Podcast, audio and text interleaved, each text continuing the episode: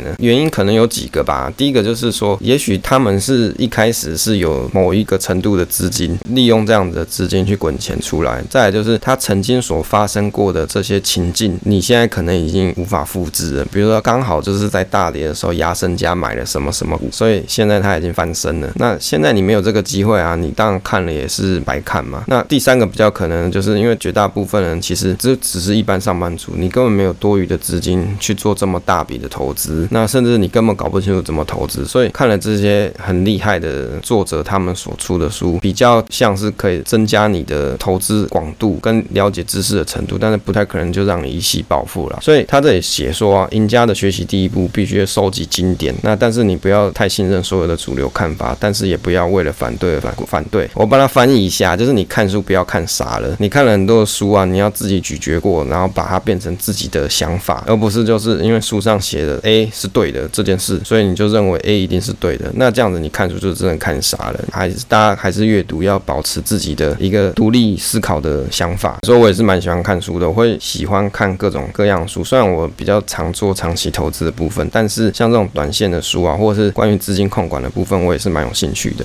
他在这一篇里面反市场第三章里面有提到逆 K D 跟逆布林，我觉得这是技术分析的部分。逆 K D 的部分我就不提了，但是他这边有讲到一个逆布林的战法，我觉得蛮有意思的，就跟大家分享一下自己的想法。他这里讲到说，一般布林通道啊，通常都是突破中线，然后就代表说，哎，现在是多头可以做多。那当股价超涨到通道上方，就代表说现在是超买，你可能要停利的，就是差不多要卖了啦。那好，这是一般的布林通道的看法。那以他的这一派逆布林呢，他是在布林通道下缘买进，那只要每涨两百五十点，他就是按比例再买第二笔、第三笔，以此类推。那一直到突破中线之后，他会拿之前已经获利的部分，或者是还有其他加码资金再继续往上加。那一直到上限，就是通道的上缘的时候，这个时候只要到自己满意的报酬，他就卖掉了。关于这种逆布林的用法，其实就蛮像我们一般在看那个乐活五线谱，其实很像啊，就是在悲观区的时候去买进，然后乐观区的时候卖出，其实是蛮接近的。所以他其实他这边有提到说，布林通道本身其实就是隐含着股价会回归平均值的概念，也就是均均值回归啦。那他认为这个方式啊，是他这种改善本来布林通道的使用方法，就是一种反市场的用法，也就是逆布林。他认为这种方式是比较合适在台股操作的方法。就我来看，其实依照布林通道曲线啊，你在通道下缘买进布林通道曲线，如果你要用这种逆布林的操作方式的话，比较适合的方式应该是在盘整。我会认为第一个适合方式在盘整，第二个适合方式在上升，最不适合的方式整个通道是要往下的的情势，往下的情势走的时候，应该是最不适合的。为什么呢？盘整的时候可以理解嘛，因为你只要遇到通道的下缘的时候，你就买进，那一直到通道上缘的时候你再卖出。那只要通道是平稳的，那你是不是只要在低点买，高点卖，低点买，高点卖，你大概就可以有一个不错的获利。那如果是一直在往通道是一直在往上的情况的时候，你也就是说你在通道往上的情况，你你也是等它回档到通道下缘你再买，那你这样也是可以获利。但是最不适合的情况就是当这个通道是往下的时候，那也有可能你在买的你在做交易的时候，你在下缘买刚好就是买在最贵的时候，所以技术分析的用法啊，最不适合就是在往下的通道。不过我想了一下，其实你就算是在往下通道买，你如果有做到比如说分批跟停损这两件事情的话，我相信你应该也不会受伤太严重。因为假设你分分三批资金好了，你可能第一批资金，比如说你有一百万嘛，你拿三十万出来，那你在第一批资金下去的时候，你可能就是看错方向了嘛，那你最多最多你就把你的风险锁在这三十趴内，这样不至于说会影响到后面你的投资资金。那当然，也许这个三十趴停在这个点，那也许股价又回来的时候，你在在朝上或者在平整的时候，你还可以再回来操作，再把这个持股的部位慢慢增加，再获利出场也不一定。所以我会觉得他这种反市场操作比较有点像是说，当大家都在悲观的时候，那这时候我反而进场去捡，这样子的胜率会比较高。我记得他在 YouTube 有讲到一个观念，就是说，当这么多人在股市、股票市场里面，那为什么赢的人只有少数呢？所以你就要当那个少数的人。所以反市场是少数的这一派人。